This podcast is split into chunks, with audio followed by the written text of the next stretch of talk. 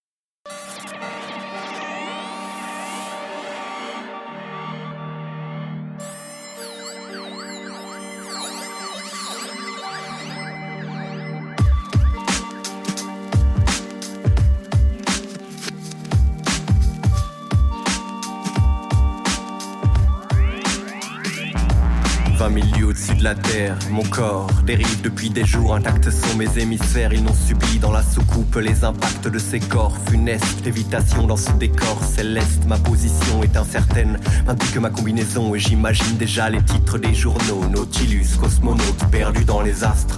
Astronaute disparu à deux pas de l'espace. Le fait divers s'efface et les nouvelles se tassent. Pas de matin, de soleil ou de lendemain, pas d'horizon, de seconde. Elles s'éteignent puis s'étendent sur ces temps entêtants. Rien au-dessus, rien en dessous, ma tête sans dessus-dessous. Aller simple vers l'oubli, aléa vers le néant. Quand ici, seules les étoiles scintillent, les souvenirs s'étiolent, mon oxygène se gaspille. Et seul, je me recroqueville. Perdu dans l'univers aux confins du système solaire, immobile et en dérive, je dévie dans le vide. L'astronaute navigateur n'a plus de lien avec la Terre, seul ici et en sursis, je défie l'infini. Perdu dans l'univers aux confins du système solaire, immobile et en dérive, je dévie dans le vide. L'astronaute navigateur n'a plus de lien avec la Terre, seul ici et en sursis, je défie l'infini. 72 heures depuis l'explosion du vaisseau, toujours seul dans le cosmos, pas un bruit, pas un son, le néant à l'unisson, rien ne vit, rien ne songe, comment croire à tout ceci qui me prouve que tout existe? J'investis les vestiges du j'existe donc je suis, exile ma conscience, exit philosophie, j'invective les vertiges, je me noie dans l'infini, à des années-lumière quelque part dans une galaxie, je n'ai aucune preuve de mes souvenirs, aucune preuve de son sourire, aucune preuve de la forme de ses seins, aucune preuve, aucune preuve, aucune preuve.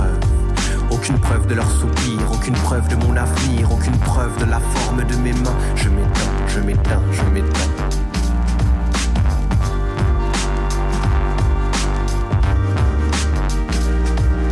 Perdu dans l'univers aux confins du système solaire, immobile et en dérive, je dévie dans le vide. L'astronaute navigateur n'a plus de lien avec la Terre, seul ici et en sursis, je défie l'infini. Perdu dans l'univers aux confins du système solaire, immobile et en dérive, je dévie dans le vide.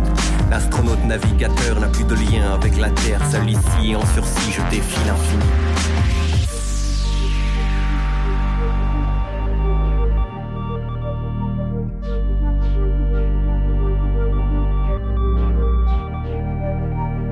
Preuve de la forme de mes mains, aucune preuve de la forme de ses seins, aucune preuve d'être ici, aucune preuve de mon esprit, aucune preuve d'être en vie. À l'épreuve, je m'éprouve, aucune preuve, je ne suis rien.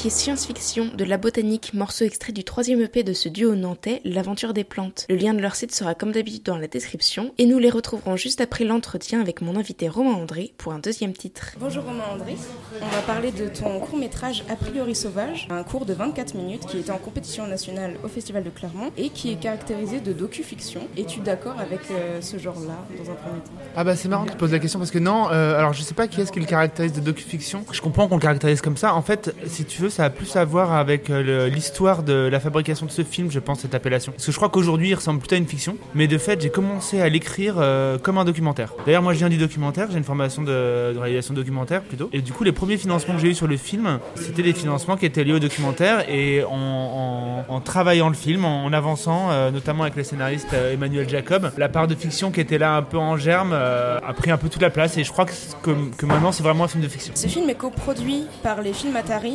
Monafilm et La Polka. Quel a été le pitch? Tu leur as proposé Eh ben, euh, alors au tout début, ça devait être un documentaire animalier. Bon, dès le début, il y avait, enfin, quand je dis documentaire animalier, euh, dès les premières versions du projet, c'était déjà un, documentaire animalier qui devait être un petit peu bizarre. Hein. Mon idée, c'était de filmer euh, un animal en ville, de loin, de pas trop me rapprocher, et avoir une voix off qui soit, qui prenne un peu de distance par rapport au, savoir scientifique qu'on pose sur un animal dans un documentaire animalier. Et c'est comme ça qu'est venue se nicher la, question de la fiction. C'est-à-dire que, en fait, je voulais que quelqu'un raconte à quelqu'un un savoir sur les fouines. Et du coup, j'ai commencé à imaginer une histoire entre deux personnages. Dans quelle situation quelqu'un demanderait à quelqu'un un savoir sur les fouines? Et du coup, ces, deux personnages sont nés, celui de Jean-Marc et celui d'Aurélie, de cette envie-là, de, tenir le savoir sur l'animal à distance. Et puis après, euh, j'ai voulu euh, greffer une autre question qui me travaille beaucoup, qui est la question de l'insomnie. Donc voilà, j'en ai fait deux insomniaques. Et ça, je peux dire que c'était deux personnages, l'insomnie et la fouine, c'était ça qui était au début dans le projet. Outre le fait que euh, le fouine, que le personnage de Jean-Marc a appelé Sylvain euh, n'est pas crédité, on retrouve au casting Pauline Rumen qui joue Aurélie et Tristan Varlot qui joue Jean-Marc. Comment tu les as trouvés? T'avais écrit ces rôles pour eux? J'ai écrit ces rôles en tout cas en pensant à eux. C'est-à-dire que c'est euh, deux amis avec qui j'avais déjà travaillé ou, milité aussi parce qu'on se connaît de, de lutte commune notamment. J'écrivais en les ayant en tête. J'ai pas fait de casting pour le film. Ils étaient là dès le début. Tu parlais tout à l'heure de ce procédé de voix off, qui est un vrai dispositif euh, à part entière dans ton film. C'est intéressant parce que on entend seulement la voix euh, d'Aurélie qui répond, comme tu l'as dit, à un échange de mails. Seulement, on n'a jamais les mails qu'envoie Jean-Marc, seulement, seulement ses réponses. Voilà, comment tu as eu l'idée de, de, mettre ça en image et surtout que sa voix n'illustre jamais ce qu'on voit. Est-ce que tu peux dire un mot là-dessus? Tout ça, ça part de ce que je te racontais tout à l'heure, de cette idée de faire un documentaire animalier. Donc la, voix du personnage féminin, elle était d'emblée là. Et le personnage masculin, euh, on l'imaginait plus mystérieux, donc on trouvait ça plus, plus intéressant qu'il existe plus en creux, qu'on ait pas ses mails, qu'on devine un peu ce qu'il pense, mais que ce soit pas très clair, qu'il soit équivoque comme ça. Bah, c'est sûr que quand on écrit une voix off, on n'a pas envie de raconter ce qu'il y a à l'écran, on a envie que ça crée une forme de, ça crée un relief en racontant autre chose ou en mettant, euh, racontant autre chose dans une forme de stéréo, quoi, avec l'image d'un côté et puis cette, voix de l'autre côté, et que c'est ça qui, nous amuse, quoi, d'essayer de mettre ces deux réalités euh, l'une sur l'autre, voir ce que ça, donne. Après, c'est tout un, c'est un film qui a été long à monter. Ça a été dur de trouver euh, quoi dire sur quelles images. Euh, donc, ça a été un long montage avec euh, Anthony Brinick qui est, un vrai complice sur le film, le monteur. Et voilà, du coup, ça a été très empirique aussi la façon qu'on a trouvé. Qu'est-ce qu'on pouvait dire? On l'a beaucoup coupé dans la voix off au montage et savoir qu'est-ce qui reste, qu'est-ce qu'on dit sur quelles images. Voilà, ça a été beaucoup des. Il y avait ce qu'on avait écrit au scénario, mais il a fallu réinventer quelque chose au montage. Voilà, c'était de voir qu'est-ce qui marche. Il y avait des moments où la voix off elle devenait insupportable. Quand elle recouvrait trop l'image, on pouvait plus l'entendre, on n'avait plus envie d'entendre ce personnage. Et du coup, il a fallu euh, trouver la juste mesure. Euh, et, voilà. Tu le disais, tes deux personnages sont insomniaques. Et ce qui est intéressant, c'est que on voit à chaque fois le personnage d'Aurélie au travail la journée et le personnage de Jean-Marc euh, de nuit qui fait ses marches pour essayer de trouver le sommeil en vain et qui du coup va rencontrer la fouine. Pareil, c'était une idée que tu avais dès le départ. Ah bah déjà, ça me fait plaisir que tu dises qu'on voit Aurélie au travail parce que effectivement, c'était l'idée de départ. Mais de fait, on la voit pas tout le temps au travail. On la voit en train de se maquiller, on la voit sur son vélo en train d'aller au travail. Mais dans la façon que j'ai eu envie de. La, manière dont j'ai voulu représenter ça, c'était de montrer ses gestes comme étant déjà du travail. Qu'effectivement, euh, elle se maquille parce qu'elle n'a pas dormi et que du coup, elle doit faire bonne figure au travail. Que prendre son vélo, c'est pas que rigolo, c'est aussi un, trajet quotidien.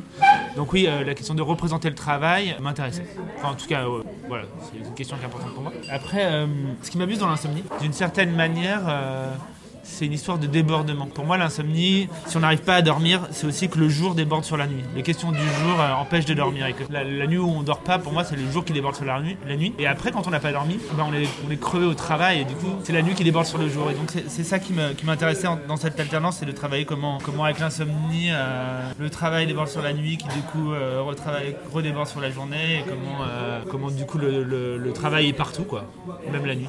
Justement, parlons du travail, puisque Aurélie est médiatrice et elle se plaint de son inutilité. Qu'est-ce que tu peux en dire de ça? Je pense que, c'est une manière pour moi de parler des, formes de travail contemporain où, où je pense que chacun, euh, malgré tout, a toujours l'espoir d'y trouver un sens, de trouver un sens à ce qu'il va fabriquer, à ce pourquoi il gagne de l'argent, que c'est de plus en plus difficile d'y trouver un sens. Du coup, ce qui m'amuse dans le personnage d'Aurélie, c'est que, c'est d'une certaine manière, elle fait son travail, mais, pas de la manière qu'on lui demande. Quoi. Elle en fait trop, et du coup, c'est une sorte de, de grève du zèle. C'est-à-dire qu'elle va tout d'un coup investir sa fonction d'une manière qui n'est plus du tout professionnelle, mais qui fait sens pour elle. J'ai l'impression que ce que tu viens de dire, c'est un peu un motif récurrent dans ton film précédent, par exemple, qui s'intitulait Note sur le système de transport collectif de la ville de Mexico, où on voyait des personnages qui résistent au processus de standardisation de la ville. J'ai l'impression qu'à chaque fois, tes personnages euh, luttent contre quelque chose. Est-ce que, est que je dis juste? Euh, bah, Oui, enfin, en tout cas, moi, la question de, de lutter euh, contre le monde tel qu'il ne va pas euh, m'importe, au-delà de la question du cinéma. Et du coup, euh, sans avoir l'impression de faire des films qui soient des tracts ou des films qui revendiquent quoi que ce soit. C'est sûr que les personnages qui m'intéressent, c'est les personnages qui, pour qui ça va pas tout à fait, le monde euh, tel qu'il est, et qui essayent de manière plus ou moins consciente d'aller à l'encontre des, rails sur lesquels on essaye de les mettre. Et, qui, euh, et puis voilà, puis il y a cette histoire de la ville aussi, parce que dans les deux, il y a la ville comme un endroit euh, invivable, et pourtant euh, on est beaucoup à ne pouvoir vivre qu'en ville. Moi-même, par exemple, je suis vraiment quelqu'un de très urbain, quoi. je, je m'imagine pas ma vie ailleurs qu'en ville. Et en même temps, je, en même temps effectivement, c'est insupportable. Je comprends les gens qui veulent en partir. Et du coup, ces personnages-là, ils essayent de, de trouver une place en ville malgré tout, quoi. Ils essayent de de se forger un, petit îlot dans, un univers essentiellement hostile. C'est là où la fouine intervient, puisque Aurélie a, a cette phrase, elle dit euh, Moi, ça me réconforte de trouver des animaux euh, naturels dans un milieu urbain un animal qui en plus n'est pas caractérisé comme étant nuisible. T'avais pensé pareil à la fouine euh, directement au début? Ah ouais, là moi je crois que je partage complètement pour le coup le point de vue d'Aurélie, c'est-à-dire que moi euh, quand je rentre euh, tard un soir et que je vois une, fouine traverser devant moi, ça, ça m'emplit de joie et je crois qu'il y a quelque chose de... C'est que dans ces moments j'ai l'impression que la ville elle n'est pas que à nous et du coup ça me la rend plus sympathique la ville de, de savoir qu'on n'a pas à écraser toute possibilité de, pour d'autres espèces de vivre par notre seule présence.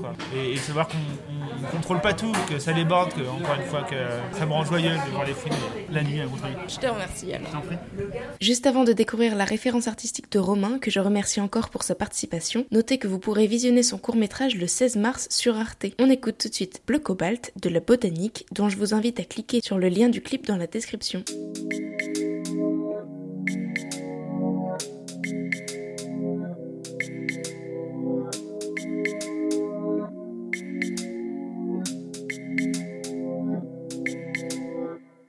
Dès le départ, le bleu cobalt de nos écrans laisse peu de place. Sourire de glace, blanche basket, café noir en terrasse. L'index tape. Son regard de marbre me fait face. Téléphone, elle caresse. L'alarme ne cesse. Envoie valser le temps, l'espace. Quoi que je fasse, barrière se dresse. Et moi je reste. Le soleil de plomb donnait pourtant à ses yeux bleus un air de ciel de ceux qui suggèrent l'amour et la matière. Ses cheveux de blond étaient citrons sur l'horizon, zeste d'agrumes qui agrippe le cœur, telle une enclume. Comme dans les contes, j'aurais préféré vous dire tout ce qu'on raconte, le temps qui s'étend devant l'amour, qui s'arrête et suspend sa course. Mais rien de tout cela n'arriva, son téléphone sonna. Le bleu des écrans nous oppresse, qu'avons-nous fait du présent Le bleu des écrans nous empresse de mettre nos vies en suspens. Le bleu des écrans nous oppresse, qu'avons-nous fait du présent Le bleu des écrans nous empresse. Le bleu des écrans nous oppresse, qu'avons-nous fait du présent Le bleu des écrans nous empresse de mettre nos vies en suspens. Le bleu des écrans nous oppresse, qu'avons-nous fait du présent Téléphone en main, on s'empresse sous l'emprise de nos écrans.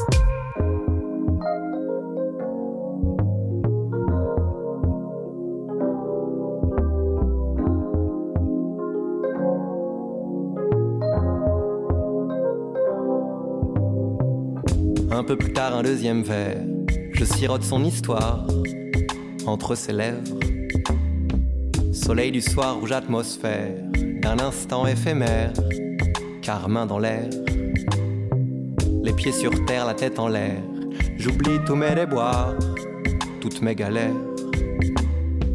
Mais soudain sa sonnerie me désespère, retour amer de l'ordinaire, tout ça me sidère. Je voulais pourtant nous imaginer filer le parfait amour. Ne pas tomber dans le cliché, toi, moi et quelques selfies. Aujourd'hui dans nos vies, le téléphone s'est greffé, les relations sont classantes. Attention, la redescend. Le bleu des écrans nous oppresse. Le bleu des écrans nous oppresse, mais qu'avons-nous fait? Le bleu des écrans nous oppresse, mais qu'avons-nous fait du présent?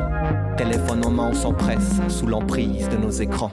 Le bleu des écrans nous oppresse, qu'avons-nous fait du présent Le bleu des écrans nous empresse de mettre nos vies en suspens.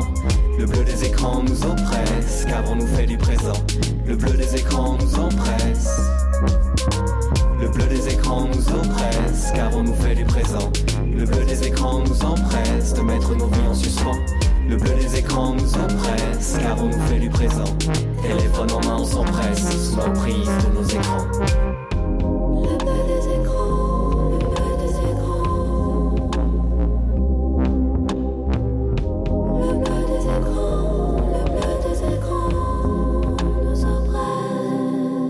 Le bleu des écrans nous oppresse, car on nous fait du présent.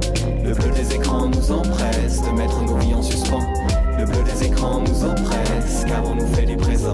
Le bleu des écrans nous empresse. Le bleu des écrans nous empresse, car on nous fait du présent. Le bleu des écrans nous empresse de mettre nos vies en suspens. Le bleu des écrans nous empresse, car on nous fait du présent. Téléphone en main, on s'empresse sous l'emprise de nos écrans.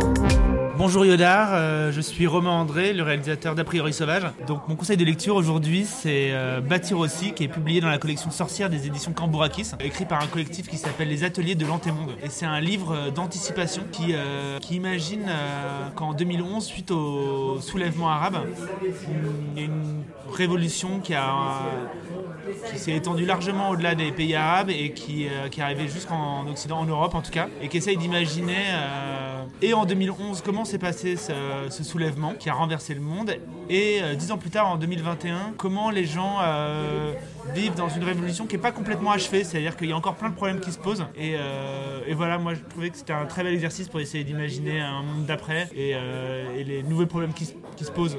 C'est pas une utopie dans la mesure où il n'y a pas de solution, rien n'est, c'est pas achevé le monde qu'on nous propose. C'est un monde qui est encore en, construction, euh, au sein duquel les gens s'opposent encore. Euh, voilà, c'est un monde au travail, mais désirable. Et voilà, je trouve ça très joyeux. C'était Bleu Cobalt de la botanique. Yodar, c'est fini pour aujourd'hui, mais je vous retrouve demain à 18h pour un nouveau podcast. À demain!